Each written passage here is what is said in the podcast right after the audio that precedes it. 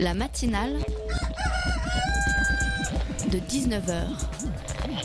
Et bah, c'est une émission qui parle de société, politique, euh, Culture alternative. On va aussi parler de sport, euh, de gens dans la rue. et l'actualité en règle générale. On va peut-être parler des corbeilles à linge pas en osier d'Auvergne. voilà, il y aura, il y aura des invités. Sociologues, des invités chercheurs. Les invités ne diront que des choses intelligentes.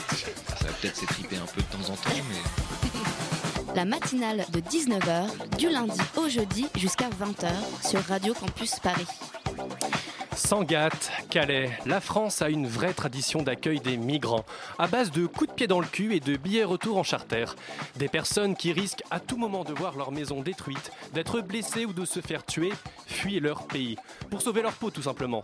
On ne parle pas ici de Syriens, de Libyens, de Kurdes ou de chrétiens d'Orient. Non, ici on parle simplement d'êtres humains. Il s'agit de l'humanité qu'on assassine quand des terroristes se font sauter dans la rue ou quand un avion états-unien bombarde un hôpital de Médecins sans frontières en Afghanistan.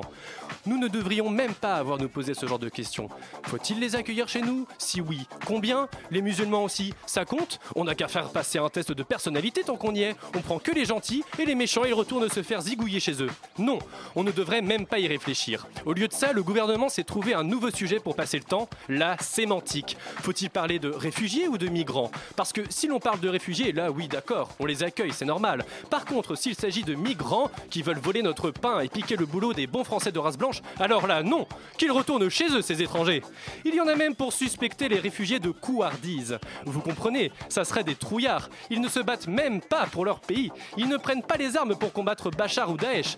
Nadine Morano ou Éric Zemmour, eux, ils n'auraient pas hésité. Et ils l'affirment. Ils auraient combattu. Ils se seraient battus pour la France. Oui, monsieur. Morano va encore plus loin. Elle pourrait mourir pour sa patrie. Eh bien, chiche, Nadine, hein Mais que signifie mourir pour son pays quand celui-ci est le tombeau de son peuple? Que signifie se battre pour sa patrie si celle-ci n'offre aucun avenir ni aucune dignité à ses enfants Au final, ce ne sont que des mots, que des concepts, que des idées. Et comme dirait le grand Georges Brassens, mourir pour des idées, d'accord, mais de mort lente. Il est 19h et vous êtes bien dans la matinale. La matinale de 19h, le magazine de Radio Campus Paris. Alors, vous l'avez compris peut-être, mais nous devions parler euh, dans cette première euh, partie de réfugiés à Calais. Mais après un petit contretemps, on s'est dit qu'on allait passer directement à la chronique de Violette. Hein mais tout d'abord, une musique pour commencer.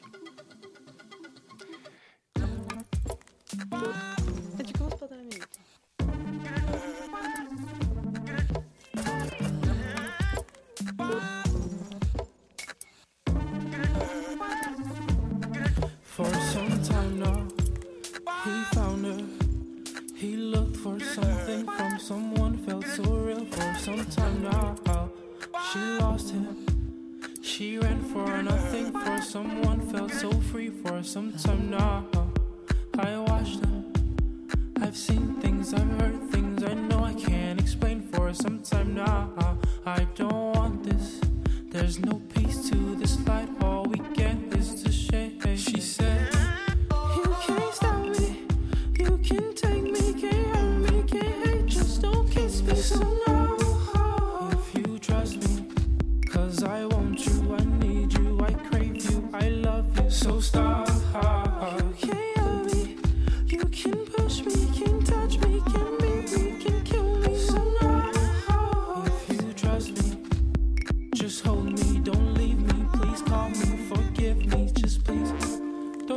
Son, no.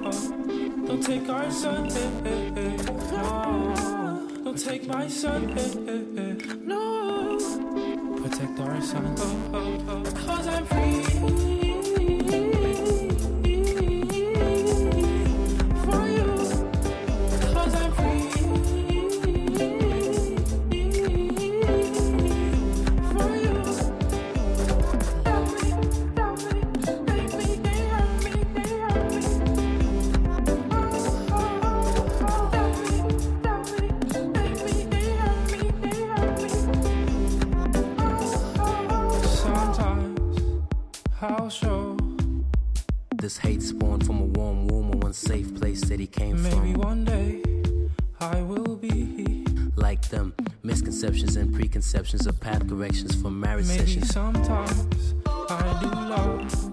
Lost trust, deep lust and debauchery. Too much for an eavesdrop. So aggravated and frustrated and saturated. His teardrops, his whole life crop. Two figures, family pictures, no male figures. Who you live for, who you live with. Fortnights, two addresses, no real home. For he's too weak with deep cuts from mistrust. This is naive. Please don't leave, cause the separation would break us. Lie to me, say it's alright, but this noose I wear is on too tight.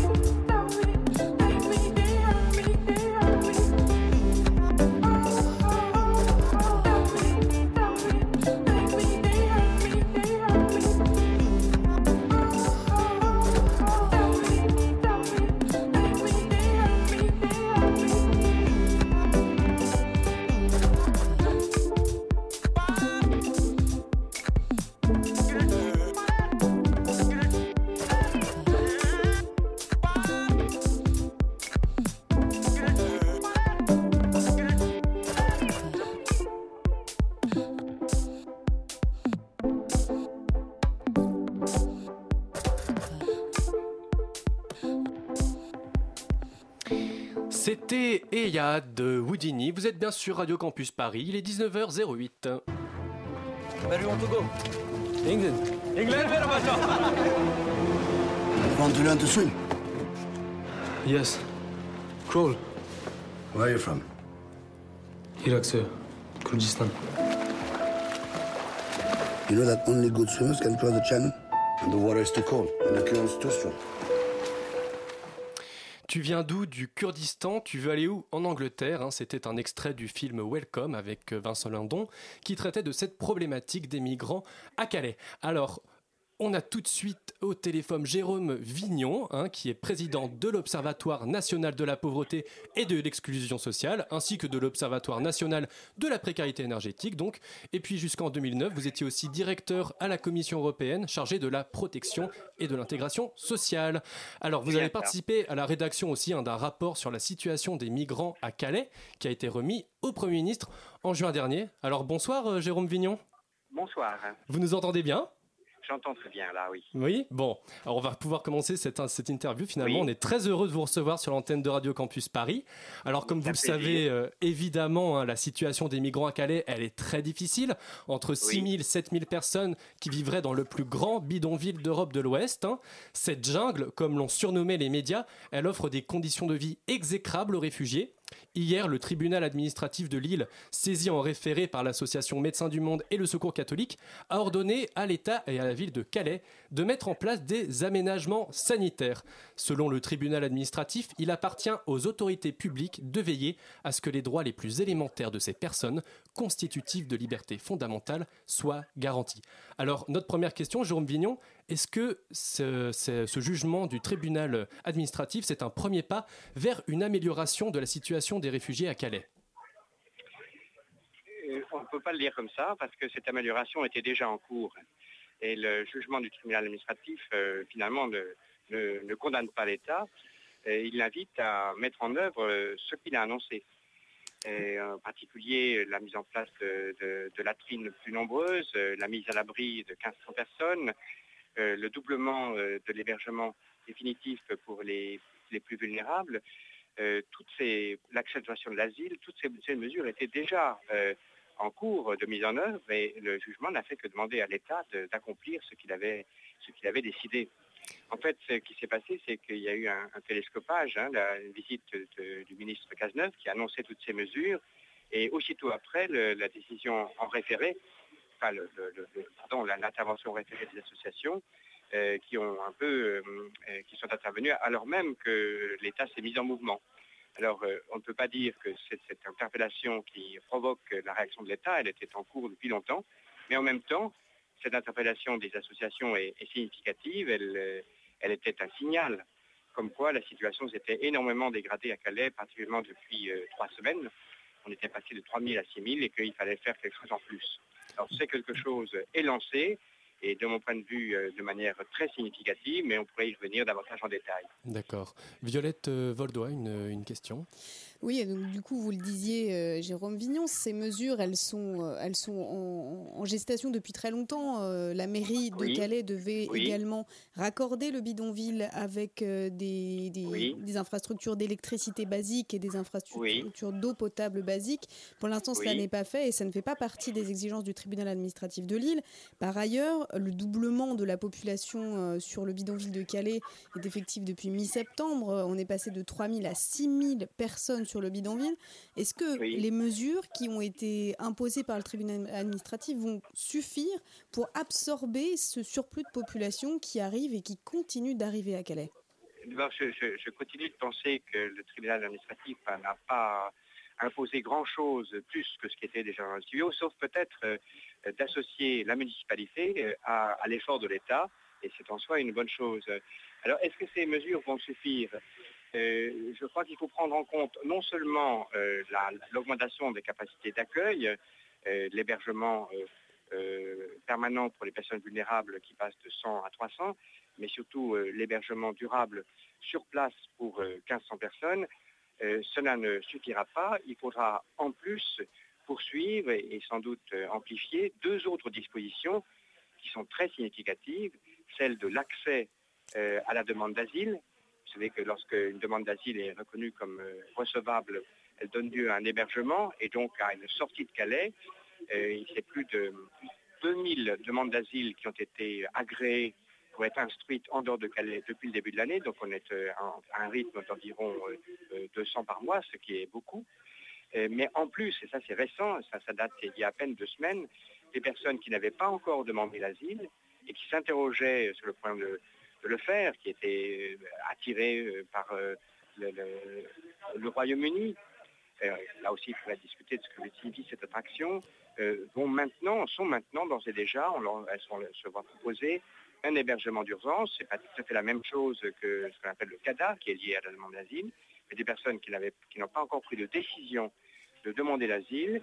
Et c'est euh, environ 1000 personnes en l'espace d'une semaine. Ce ne sont pas du tout des chiffres qui sont peu significatifs.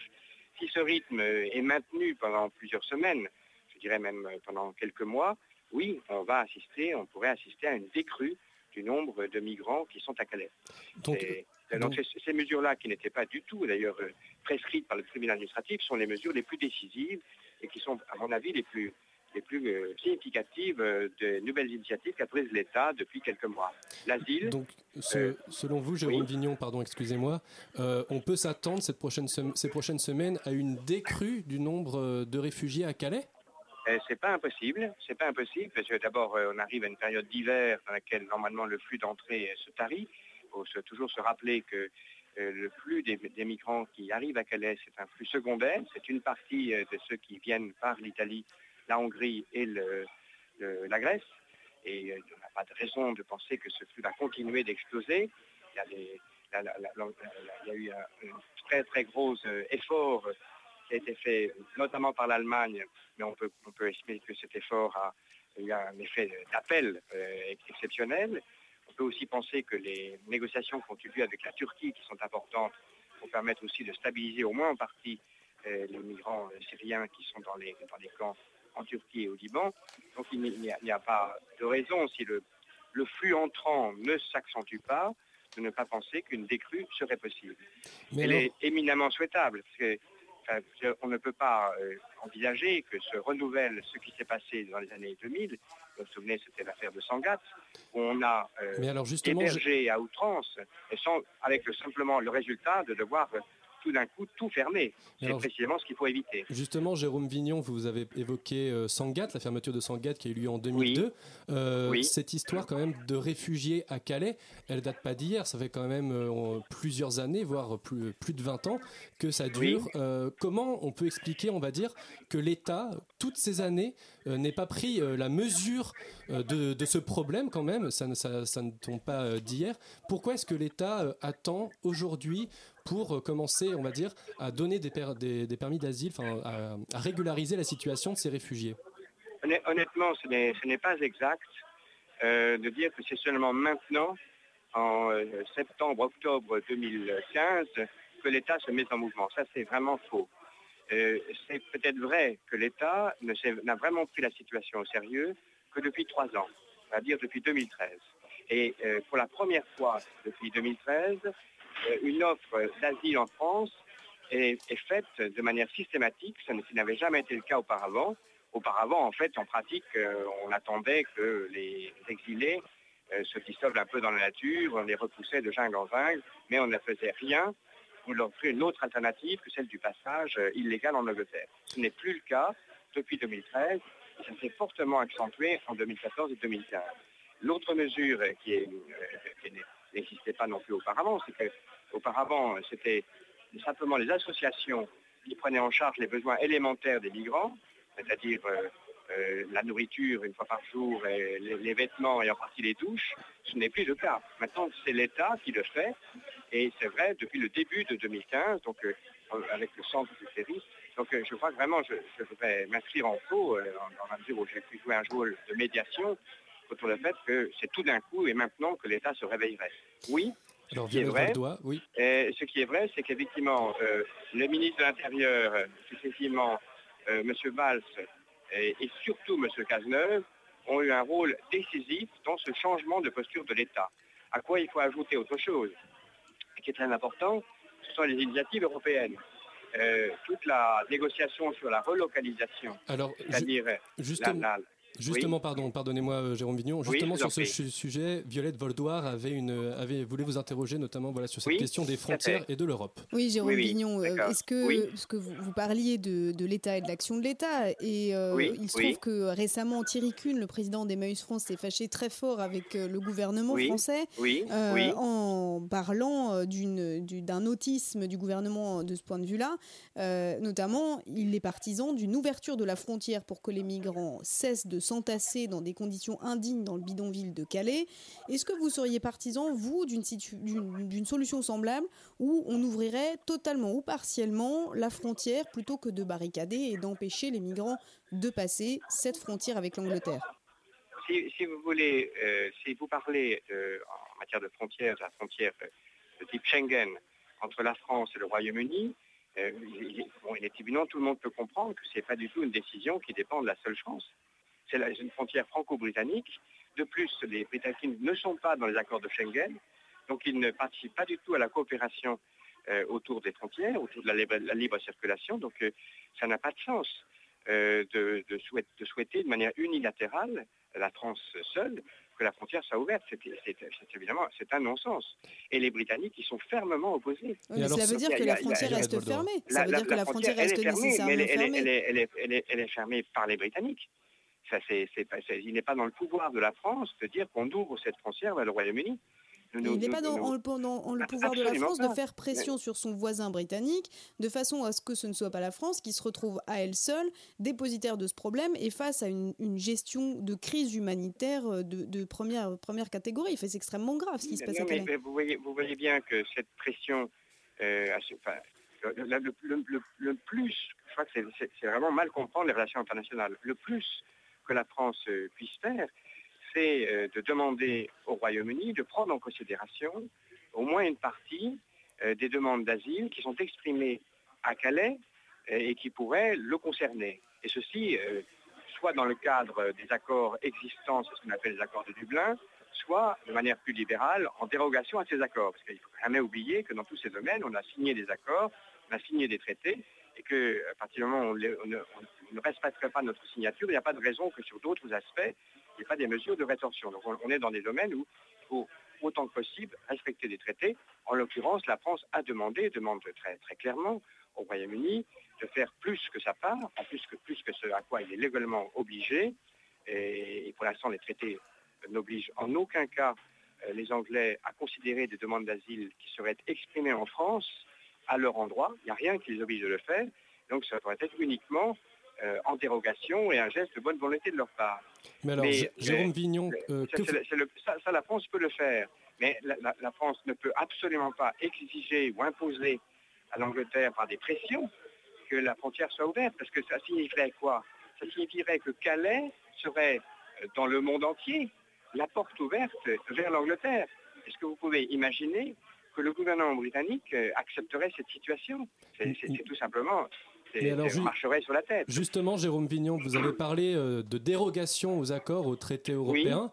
Est-ce Oui. que, euh, dans le cadre de cette affaire, il n'y a pas une dérogation possible, justement, pour contraindre l'Angleterre, le Royaume-Uni, à accepter sa, et- et- et- et- d'ailleurs vous avez raison. Le terme de dérogation n'est d'ailleurs pas tout à fait exact.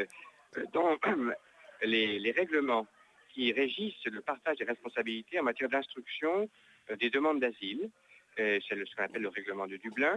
À la différence de Schengen, l'Angleterre est partie prenante à ce règlement de Dublin. C'est- compliqué, mais euh, c'est comme ça. Elle n'est pas dans Schengen, donc elle ne fait pas partie de la libre circulation. Et par contre, elle fait partie des accords sur le partage des responsabilités pour l'instruction des demandes d'asile. Et dans le cadre de cet accord dit de Dublin 3, qui est qui va pas réviser, euh, qui est en cours de révision, mais prenons-le tel qu'il est, il y a euh, un article spécifique, l'article 17, qui permet euh, à un État membre, par exemple de l'accord, par exemple au Royaume-Uni, de dire moi d'office, je prends à ma charge telle ou telle personne, c'est des cas individuels, ou tel ou tel groupe de personnes. Et c'est sur la base de cette possibilité, qui est une possibilité souveraine en quelque sorte, c'est un- droit souverain des, États de- de dire je prends à mon compte alors que l'application normale du règlement ferait que je ne suis pas obligé de le faire, euh, que la France aujourd'hui fait effectivement pression sur le Royaume-Uni pour que euh, la coopération aille jusque-là. Mais je dans le rapport que nous avons remis à M. Cazeneuve, nous avons suggéré que euh, s'il y avait des négociations dans ce sens, ce ne soit pas nécessairement à Calais qu'on obtienne le droit d'être admis à l'Angleterre à la demande d'asile, mais ça que puisse être un petit peu partout en France, dans d'autres endroits de ce Calais, pour éviter de mettre les Britanniques devant cette situation qui est, très difficilement acceptable pour eux, qu'à Calais, il y a une situation spéciale où euh, on peut, euh, de manière euh, facile, obtenir euh, euh, le- la considération d'une demande, d'asile euh, vers leur pays. Et alors, euh, François Vignon, euh, plus largement, hein, ce- cette Euh, affaire. Jérôme Vignon, c'est- hein, Jérôme Vignon. Oui, oui, Jérôme Vignon, pardon. Oui. J'ai Oui. euh, dû euh, ma langue à fourcher. pas grave, c'est pas grave. Euh, plus largement, donc cette affaire et donc euh, cette histoire des migrants à Calais, elle s'inscrit plus, plus globalement dans un contexte un petit peu tendu au niveau d'immigration. Est-ce que euh, est-ce que c'est la politique migratoire de la France actuellement qui pose pas un souci, et peut-être plus largement la politique migratoire de l'Europe qui ne qui se ferme On parle de l'Europe frontière, Alors, de l'Europe forteresse, pardon. oui, Est-ce que euh, c'est pas un souci euh, cette fermeture des frontières, Jérôme Vignon C'est- une bonne question. Euh, Il y, avait, il y a- une qui concerne la France, une qui concerne l'Europe. Euh, en ce qui concerne la France, euh, on, on ne peut pas dire euh, que comparativement à des pays de standards euh, économiques, sociaux, euh, humanitaires comparables, que sont les pays du nord de l'Europe, euh, la Suède, euh, les Pays-Bas, euh, l'Allemagne, l'Autriche, la France fait face en matière de, de, de- de- de- de gratification du droit Mhm. à l'asile, je ne parle pas des demandes, hein, mais le fait d'accorder effectivement la protection de l'asile, euh, nous ne sommes pas euh, parmi les champions. Et d'une certaine manière, effectivement, nous sommes plutôt un pays repoussoir euh, en ce qui concerne euh, les nationalités qui sont très euh, sur le devant de la scène, comme euh, les Syriens, les, Irakiens ou les Érythréens, les Soudanais.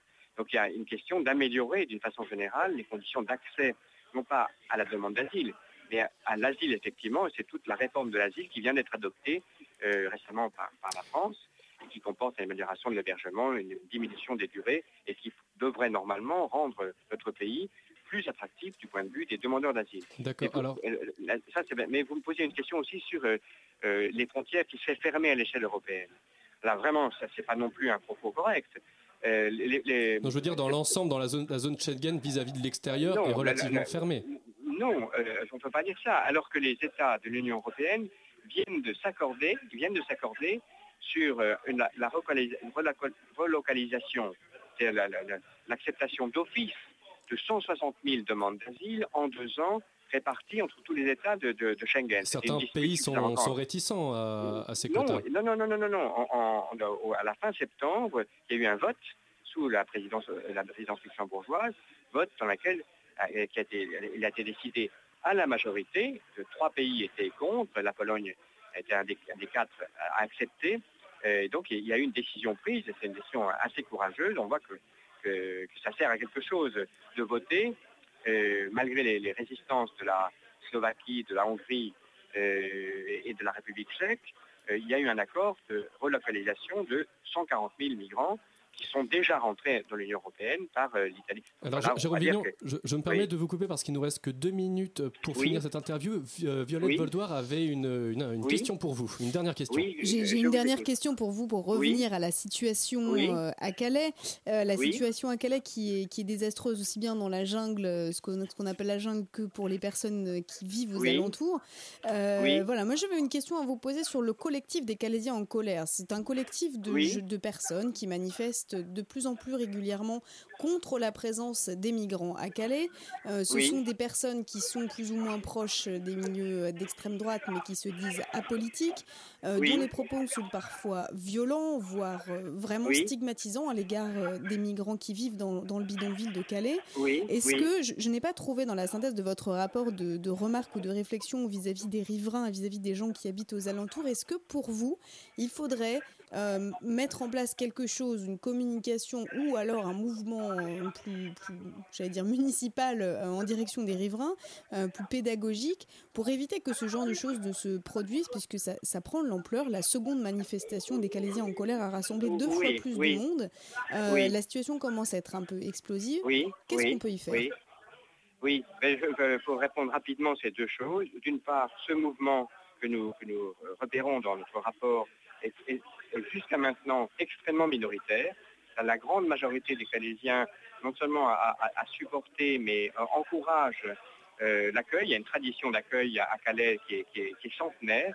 Et donc, je ne considère pas que ce mouvement soit représentatif de la population calaisienne, mais il existe.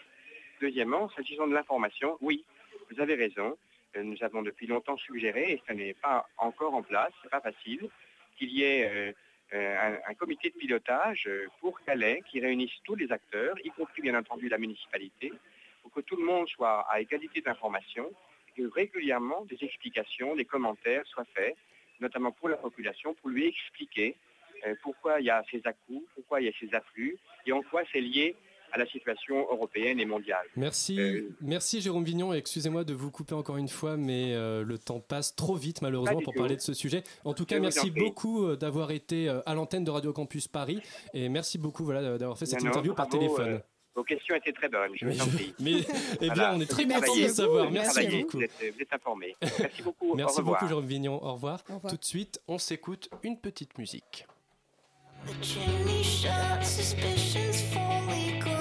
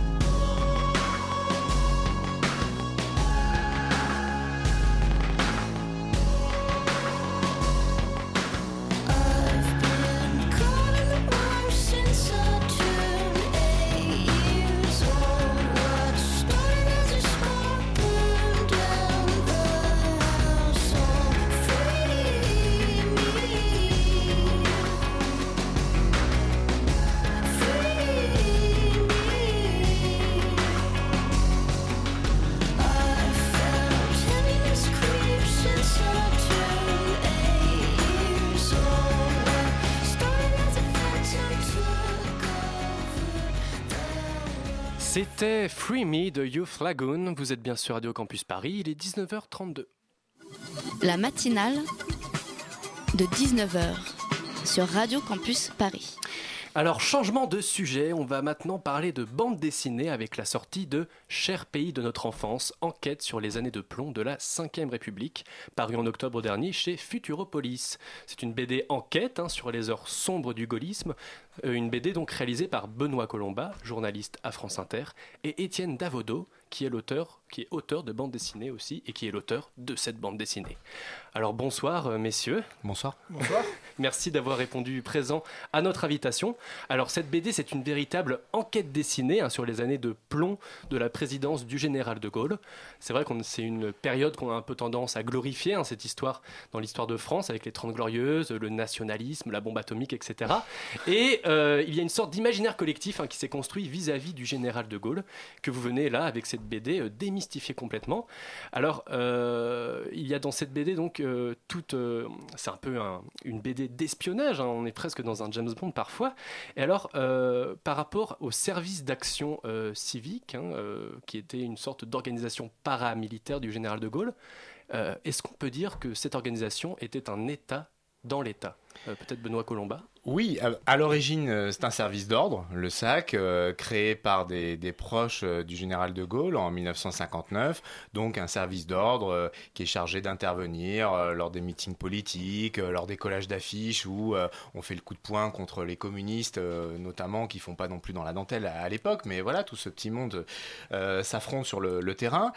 Sauf que au fil des ans, ce mouvement est parti dans une dérive quasiment mafieuse et qui est devenue effectivement un, État dans l'État. Pour résumer, vous avez euh, euh, deux sacs en fait, un sac officiel, une vitrine, ce service d'ordre, et puis un sac euh, plus clandestin dans lequel vont apparaître des truands, des malfrats, des mercenaires, qui ont été utilisés à un moment d'ailleurs, notamment pendant la guerre d'Algérie où là, euh, le pouvoir a dû se, se salir les mains, et la lutte contre le FLN, euh, contre l'AES, l'OAS, on a eu recours bah, justement euh, à des gangsters, et qui ensuite ont bénéficié d'une certaine impunité. Donc, ça commence avec euh, les années de Gaulle et ça finit avec les années Giscard, parce qu'on parle des Oui. années de plomb. Les années de plomb à la française, c'est la fin des années 60 et les années 70, avec de multiples morts. Camille? Oui, c'est bien de. Donc, du coup, vous, vous dites qu'il y a deux sacs, c'est bien deux sacs un petit peu euh, enfin, officieux, quasiment mafieux, dont vous parlez dans cette BD. C'est pas tellement les, grandes personnalités politiques, si je ne pas. Bah, si vous voulez, euh, les grandes personnalités politiques, euh, elles sont dans le paysage politique. C'est-à-dire que ce qu'on explique euh, avec Étienne Davodo, on a voulu partir, raconter cette histoire qui n'est pas dans les livres d'histoire, qui a vraiment été placée sous le tapis euh, de la Ve République. Alors que c'est notre histoire, qu'on le veuille ou non. On a connu euh, des années violentes en France, dans un autre contexte, bien sûr, que l'Italie, où là, on parle plus facilement des, années de plomb, ou que l'Allemagne. Mais nous aussi, on, a connu ça avec cette spécificité euh, d'une violence de droite, voire de- d'ex- d'extrême droite. Donc, on, a voulu raconter cette histoire, et avec la force du, du dessin d'Étienne, permet de mettre des images sur cette histoire. On va reparler un peu de la force du dessin, mais une dernière question par rapport au sac. Pourquoi est-ce que cette histoire, elle est si méconnue aujourd'hui? Pourquoi moi, qui ai moins de 30 ans, je n'ai jamais entendu parler du sac? C'est toute la question. Alors, je pense qu'il y a plusieurs euh, éléments de, de réponse. Euh, c'est vrai que bah, ce qu'on explique, c'est que ce mouvement a été couvert hein, quand même par, euh, par le pouvoir euh, pendant des années. Il a fallu une, une tuerie abominable au début des années 80, la tuerie d'Oriol, toute une famille massacrée, dont un enfant de 7 ans, pour que le mouvement soit dissous. Il y avait eu une alternance politique. hein. C'était la gauche, François Mitterrand, qui avait été élu à ce moment-là. Donc, euh, euh, le SAC a, été dissous. C'est vrai que euh, pourquoi est-ce qu'on n'en parle pas? Bah, Bon, c'est quand même, je disais, une histoire qui a été placée sous le tapis, qui est pas très glorieuse euh, finalement, c'est un peu les arrière-cours euh, du, pouvoir. Euh, Il y a quand même, qu'on le veuille ou non, les hommes et les femmes politiques, et, même tous- les citoyens, on, est les héritiers de, cette histoire. Donc cette histoire a infusé au fil des ans. C'est vrai que, prenons un exemple par exemple, Nicolas Sarkozy à l'époque, lui était un jeune représentant militant du, RPR, mais c'est vrai que ses parrains politiques, par exemple, ce sont deux personnages Achille Peretti, euh, qui était le maire de Neuilly à l'époque et membre du Conseil constitutionnel, et Charles Pasqua, qui là est connu de beaucoup de monde, euh, vice-président du SAC pendant des années. Donc eux, par exemple, euh, ce sont des personnes qui font partie de, de ce paysage-là. Et c'est aussi pour ça que c'est important pour vous de revenir sur cette histoire-là, parce qu'il y a justement encore une prégnance de cette histoire dont on ne parle pas. Étienne Davodo, peut-être euh Oui, c'est, ce qui est intéressant, c'est qu'on constate que les gens qui ont en gros moins de 50 ans ne connaissent pas cette histoire-là, qui est pourtant une part de notre histoire récente. Et on s'est rendu compte de ça parce qu'on a eu l'occasion de, de prépublier deux chapitres de notre livre dans, la revue dessinée, qui est une revue qui publie de la bande dessinée de reportage. Et là, on a rencontré des lecteurs qui nous disent Mais qu'est-ce que c'est que ce sac? On n'a jamais entendu parler de ça. Et c'est vrai qu'on est à la fois trop près pour que les livres d'histoire en parlent, mais en même temps, c'est tellement près que, qu'il, qu'il- qu'il faut en parler. Il faut en parler maintenant parce que notamment les gens qui étaient en fonction à l'époque, ce sont des gens qui maintenant ont 80 ans ou plus. Et si on va en parler en sollicitant des témoins directs, ce qu'on a fait avec Benoît Colomba, il faut le faire maintenant. Dans 10 ans, dans 15 ans, ça sera beaucoup plus compliqué. Il y a des archives qui commencent à être ouvertes.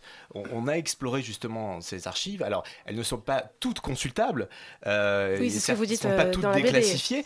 Mais enfin, euh, donc ça, c'est un, un matériel. Donc, on s'est vraiment plongé dedans. Et il y a des pépites incroyables, des dialogues dignes d'un film d'Audiard. Mm. Parce que, voilà, des anciens militants du, du SAC qui sont euh, placés sur, sur le grill par des députés, des jeunes députés, hein, souvent socialistes, qui donc ont mis en place une commission d'enquête parlementaire pour enquêter sur le SAC après ce, ce massacre dont, dont je parlais tout à l'heure. Et on, on voit très bien, ils se font renvoyer dans leurs 22 mètres euh, par les militants du SAC, euh, qui leur disent Mais non, écoutez, on n'a rien à vous dire. Et puis, euh, euh, voilà, à la limite, on était une, une association de pêcheurs. Et puis, de toute façon, je vais pas vous répondre, j'ai pas parlé à la Gestapo, c'est pas à vous que je vais parler. Voilà, Ouais, c'était un petit peu le, le- ce ton-là. Donc on a mis ça en forme. Ça, c'est des, c'est des- des dialogues qu'on a juste eu à accueillir. Et quand on est auteur de bande dessinée, c'est une sorte de pépite magnifique, puisqu'on a juste à les mettre en forme telle quelle, sans toucher la moindre virgule, et ça fait des, des séquences formidables. Mais alors justement, le support de bande dessinée euh, pour, euh, on va dire, cette enquête, c'est un petit peu surprenant parce qu'on aurait pu penser euh, à un documentaire télévisé ou même à un livre comme vous avez fait, Benoît Colomba. Pourquoi le choix d'une bande dessinée pour raconter cette aventure? Enfin, tout, tout du moins cette enquête. Le, le mot aventure convient assez bien. hein. Oui. C'est effectivement une enquête, mais c'est aussi une aventure parce que le, le- euh, ça a été pour nous deux années de travail où on s'est heurté à pas mal de difficultés, à des gens qui refusent de nous parler. à- euh, on a dû trouver les témoins, on a dû faire beaucoup de kilomètres, on a dû vérifier tout ça. Donc c'est une aventure en soi.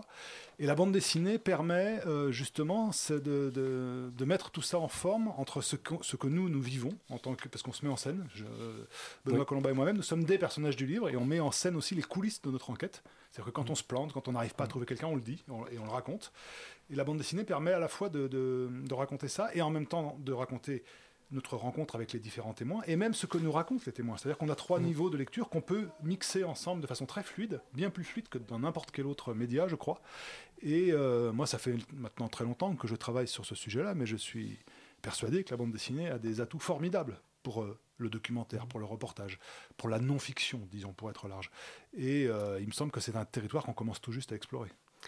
Camille Oui, justement, on parlait de, de fiction, euh, la fiction de réalité et de documentaire télé. Ça ressemble beaucoup, euh, moi je trouve, à quelque chose de- assez télé, justement, dans le reportage. Il y a différents champs contre champs, on tourne un peu autour des tables avec euh, les invités. Est-ce que, justement, ne pas utiliser la vidéo, mais utiliser le dessin, ça a permis justement de faire parler des gens qui ne voulaient pas parler dans d'autres circonstances?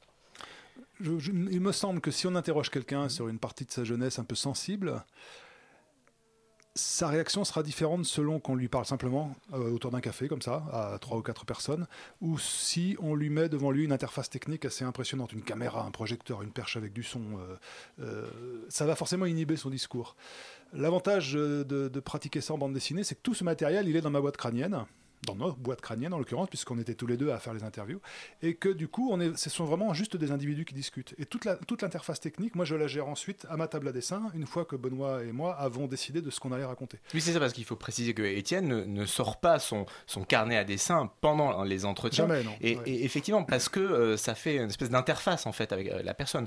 Donc c'est vraiment deux personnes qui, qui, euh, avec- qui discutons avec une- quelqu'un. Alors on n'a pas forcément Mm. les mêmes questions, mais c'est ça qui est intéressant aussi d'avoir le, le double regard.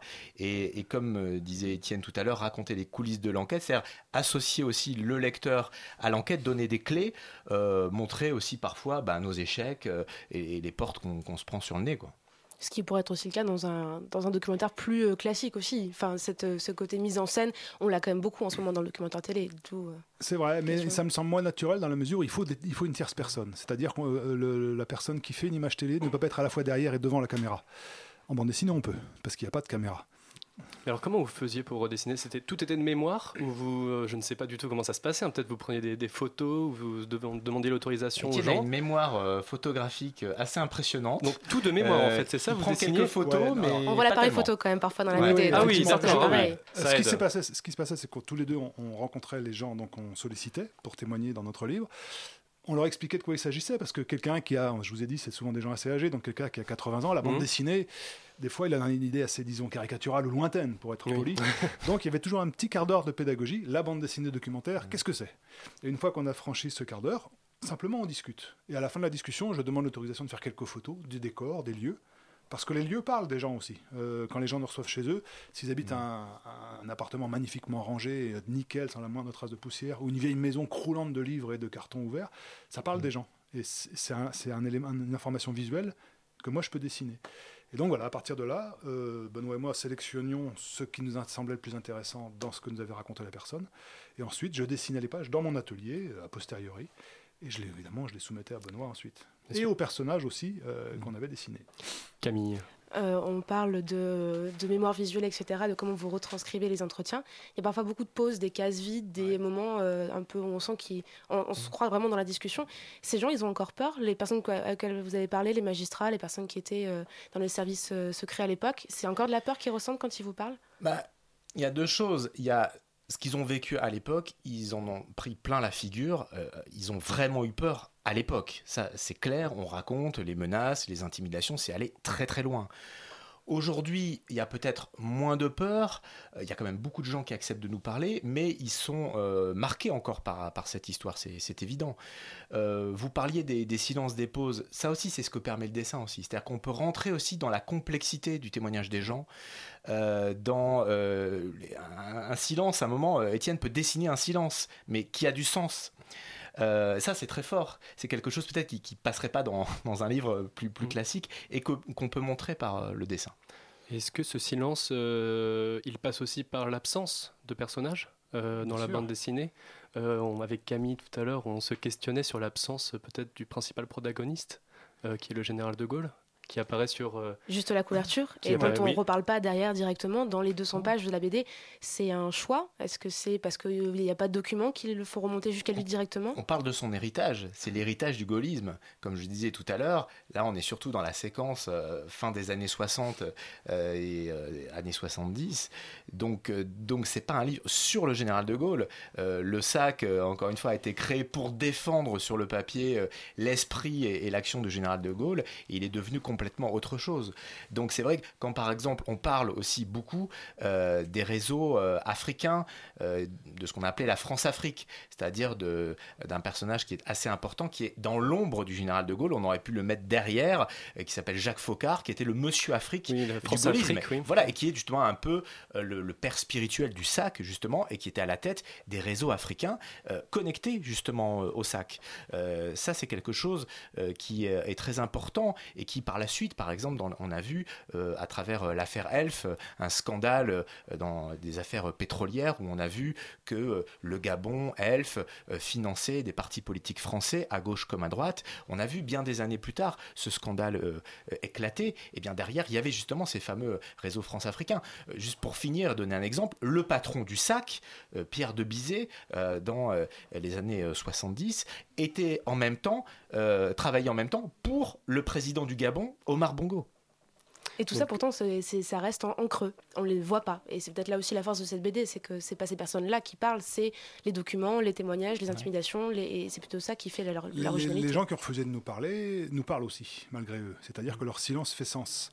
Euh, un des témoins, enfin une des personnes les plus citées par tous les témoins qu'on a rencontrés, c'était Charles Pasqua, euh, qui a été ensuite deux fois ministre de l'Intérieur, donc quelqu'un qui a, qui a une carrière politique brillante en France. Et donc nous, on a voulu le rencontrer, fatalement, puisqu'on on- on nous en parlait sans arrêt. Et euh, Charles Pasqua a laissé traîner un petit peu nos demandes pendant quelques mois pour finalement renoncer à nous rencontrer. Et le hasard a voulu, cruel hasard, qu'au moment où je dessinais les dernières pages du livre, Charles Pasqua meurt. Donc là, ce que Charles Pasqua sait, c'est perdu à jamais. En tout cas, s'il n'a pas laissé quelque part des notes écrites, mais c'est peu probable. Et, euh, et ces silences nous parlent autant que, peut-être autant que s'il nous avait réellement parlé. Un des effets méconnus de cette BD, hein, voilà, qui fait mourir des politiciens. Euh, merci à vous deux de nous avoir, euh, d'avoir accepté cette invitation. Merci vraiment. Et euh, on s'écoute tout de suite une petite musique.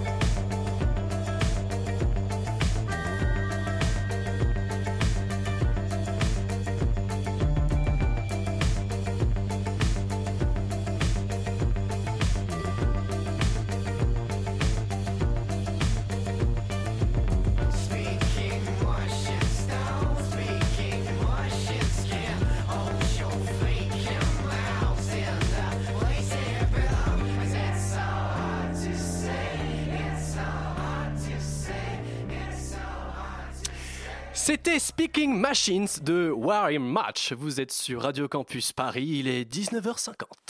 La matinale de 19h du lundi au jeudi jusqu'à 20h sur Radio Campus Paris.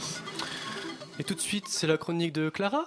Salut Clara Salut Ça va? Oui, ça va. Alors, Clara nous a rejoint aujourd'hui. On va parler du film The Lobster, sorti mercredi dernier. Mais on va aussi parler d'amour et de pression sociale, d'Ovid et de Tinder. hein? En effet, je viens vous parler du dernier film du réalisateur grec Yorgos Lantimos qui a eu le prix du jury au Festival de Cannes cette année. C'est l'histoire d'un homme, joué par Colin Farrell, qui, quitté par sa femme, est pris en charge par une sorte d'hôtel-hôpital dans lequel il a 45 jours pour retrouver l'âme sœur. Sinon, il sera transformé en l'animal de son choix. Pour lui, ce sera un homard, c'est pratique, ça vit plus de 100 ans. Mais c'est surtout l'histoire de son émancipation, de son entrée dans les bois pour retrouver un groupe de résistants, les solitaires. Le tout mené par une musique entêtante et angoissante et par une pléiade de stars, Colin Farrell donc, mais aussi Rachel Weisz et Léa Seydoux. Alors, pas mal du tout hein, sur le papier. Et euh, toi, t'en as pensé quoi? Mais alors pareil, sur le papier, j'adhérais complètement. Ça faisait des mois que j'attendais la sortie de ce film. Je m'étais même fait le film dans ma tête avant d'y aller. J'y voyais une sorte de mythologie moderne. Le héros s'appelle David, ben forcément David qui se bat contre le géant Goliath, c'est-à-dire contre la société tout entière. Et puis ces histoires d'animaux, ben forcément les, métamorphoses d'Ovid, tu sais, des humains et des dieux qui sont transformés en animaux, genre Jupiter qui se transforme en taureau blanc pour pouvoir approcher la belle Europe et la capturer. Yorgos Lantimos est grec, peut-être que ça le touche du coup ces histoires mythologiques. Oui, pourquoi pas, hein. mais pour dire quoi? Bah, la bande-annonce me laissait voir une fable où la mythologie flirtait avec l'absurdité de notre société. Les métamorphoses semblent être détournées sur un tout nouveau mode. De, nos jours, c'est pas le trop peu d'amour ou l'amour passionnel qui amène à la transformation en animal, mais bien plutôt quand on passe tout simplement à côté, qu'on ne lui accorde pas d'importance. L'amour est ainsi vu comme une contrainte, comme une obligation. J'ai vu une métaphore de notre société à la sauce Tinder, adopte un mec ou happen. Il faut trouver l'amour, c'est pas une possibilité, mais c'est un challenge de chaque instant. Il faut que ça arrive, qu'on doit être deux dans ce bas monde, sinon ça pose problème. Et en plus, second point de ressemblance entre la société de The Lobster et des sites de rencontres nouvelle génération, c'est qu'ils reposent tous deux sur la recherche de points communs un peu absurdes qui feraient naître l'amour. Dans The Lobster, l'ami de David en va jusqu'à se cogner la tête après les murs régulièrement pour saigner du nez et pouvoir ainsi prétendre plaire à une fille sujette au saignement de nez. On est pile poil dans la culture du match de Tinder. Si nous aimons tous les deux martmiton.fr, ça veut dire que nous sommes faits pour nous rencontrer. J'ai vu une allégorie de la société en une sorte de jeu type L'île de la tentation ou Bachelor, le gentleman célibataire, où on serait obligé d'être en couple pour rester dans l'aventure. Colin Farrell, la quarantaine, quitté par sa femme, il a 45 jours pour trouver l'âme sœur. Enfin voilà, l'idée de la mythologie futuriste sur fond de critique sociale de l'amour, ça me bottait à fond a priori. Et alors, est-ce que tu l'as vu ce film? Et oui, et, euh, et ça commençait bien. On a l'impression qu'on trouve tous les éléments des sorties des derniers mois. On a l'hôpital perdu en pleine nature, façon Use de Paolo Sorrentino. Et on a le bide et le look ringard et ralenti de Colin Farrell, Farrell façon bide à bière de Joachim Phoenix dans L'homme irrationnel de Woody Allen. Ça se tient, on n'est pas perdu. Mais on sent bien qu'il y a un hic. Hein. Il nous laisse des pistes qui ne, qui ne tient jamais jusqu'au bout. En fait, le film ne parle finalement pas d'amour, pas même tant que ça du simple fait d'être à deux. La seconde partie du film où David entre en clandestinité dans les bois est construite en parfait miroir avec la première et dit mot pour mot le contraire de tout ce qu'on nous a raconté avant. Comme s'il n'y avait pas d'échappatoire. Donc en fait, le film va vers complètement autre chose que tous mes grands délires du début. Il ne critique pas Tinder, le réalisateur ne veut pas être un nouvel Ovid contemporain, il n'est pas vraiment question de récit biblique de David contre Goliath. En fait, il tourne en rond, de l'absurde, quoi. On en revient à chaque fois au point de départ sans avoir avancé d'une pierre. En fait, il ne critique rien, c'est un film absurde qui ne veut rien montrer. D'habitude, j'accroche, à part que là, il donnait trop l'impression d'avoir quelque chose à dire. Du coup, il nous dit une chose et son contraire. Et moi, j'en suis sorti, sorti contrarié, du coup. Mais alors, pour conclure, euh, en deux mots, qu'est-ce que tu en as pensé? J'ai appris qu'il ne faut pas extrapoler, ne pas faire le film dans sa tête avant de le voir sous peine d'être déçu, et toujours se méfier des films à pitch.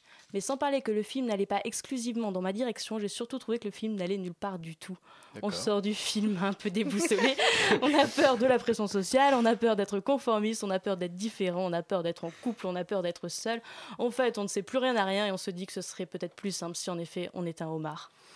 C'est ça, c'est le mot de la fin. si on était un homard, tout irait mieux. C'est une si belle conclusion, être à Omar, finir Omar. Être. Omar pour se, se- se satisfaire de la vie, c'est beau. Merci Clara. La matinale de 19h. Le magazine de Radio Campus Paris. Du lundi au jeudi jusqu'à 20h. Et tout de suite, c'est l'heure de la chronique mortuaire de Violette Voldoire, avec un R à la fin. Merci de prononcer mon nom. Violette, tu as testé pour nous le meilleur marronnier journalistique de l'année, le micro-trottoir de la Toussaint. En gros, il s'agit de demander aux gens s'ils préfèrent être enterrés ou incinérés. Violette, le résultat est surprenant. Oui, oui, le résultat est surprenant puisqu'il montre que les jeunes sont réacs et veulent davantage être enterrés, alors que les enfants de 68 arts qui ont désormais un pied dans la tombe puisqu'ils sont vieux, ce sont les baby-boomers, je vous le rappelle, justement, ils ne veulent pas être enterrés, ils préfèrent brûler dans les flammes du crématorium. J'ai donc fait ce constat grâce, euh, tu le disais, à un marronnier de la Toussaint. Alors un marronnier pour euh, les étudiants en lettres euh, illettrés mais plein de bonne volonté qui nous écoutent par millions, c'est ce qu'un rédacteur en chef secoue très très fort quand il n'y a pas d'actualité. Généralement, il y a pas mal de sujets qui tombent de ce marronnier, c'est-à-dire les choses que tout le monde sait déjà. Noël, c'est le 25 décembre. La Toussaint, on va au poser des chrysanthèmes sur la tombe de mamie, mais il faut quand même le dire sous une forme ou une autre pour remplir les journaux désespérément vides en mal d'actualité. Donc pour le bénéfice d'une radio généraliste nationale grand public avec un fond rouge dont la matinale est présentée par Jean-Jacques Bourdin que je ne citerai pas, j'ai fait un petit micro-trottoir sur le sujet suivant. Et vous, vous préférez être enterré ou incinéré? Ah, je dois répondre là. Tu peux- Euh, tu peux alors euh, moi je dirais, euh, mais c'est personnel comme question. Pourquoi est-ce que je te répondrais Bon, Alors, je, voilà. je vais dire, alors ok, je vais dire euh, enterré. Euh, réponse random. Non, en fait, la, la réponse, je ne veux pas vous répondre, est celle à laquelle j'ai eu le plus souvent Ah, d'accord, faire. ok. Mais au bout de 57 minutes, j'ai fini par obtenir quelques réponses. C'est pas non plus très facile de parler de ce sujet intime devant la baleine géante de l'Aqua Boulevard, derrière l'arrêt du tram, avec une douce odeur de frites, du camion à hamburger aux alentours, le tout à 20h passées, pour te poser le décor de ce que c'est qu'un métro-trottoir. Très glamour, oui. C'est extrêmement glamour, mais le résultat fut pourtant surprenant et de tout ce que- qui est surprenant est bienvenu pour un journaliste. Donc Walid et Wilfried, 18 ans chacun, je suis tombée sur eux à la sortie de la piscine, habitants du 9-5, autrement dit le Val d'Oise, pas de jeu de mots sur mon nom de famille, merci beaucoup. L'un Ah est oui, musulman, l'autre chrétien, autant vous dire que l'un est basané et l'autre noir, vous l'aurez compris, et pourtant ils sont amis, et contre toute attente, ils plébiscitent plutôt l'inhumation. Laisser descendre comme ça. euh, Finir euh, avec une sorte de petite Tupperware et le ranger dans la cave quand ça servira plus, quand on aura assez de nous remémorer notre souvenir. Non, je trouve que quitte à mourir, autant le faire d'une bonne manière. Le fait d'être enterré quelque part dans un endroit précis, ça pourrait laisser en fait comme, euh, une sorte de marque de notre existence dans ce monde. Avec un petit témoignage sur une petite stèle par exemple, ça, ça donne une place assez honorable, assez respectable. C'est mieux de laisser une trace Alors une trace de quoi On ne sait pas exactement, je ne le saurai jamais. Mais comme les jeunes Walid et Wilfried du 9-5, ce sont 6 jeunes sur 10 qui pensent à li- l'inhumation, l'inhumation avec intérêt, oserais-je dire avec même une certaine avidité assez charnelle. Et cette proportion alarmante de désir d'enterrement, joie des croque-morts, désespoir des crématoriums nous est confirmée par un sondage publié la semaine dernière. Comme tous les sondages, évidemment, c'est ce qu'on obtient en secouant très fort un marronnier euh, de saison.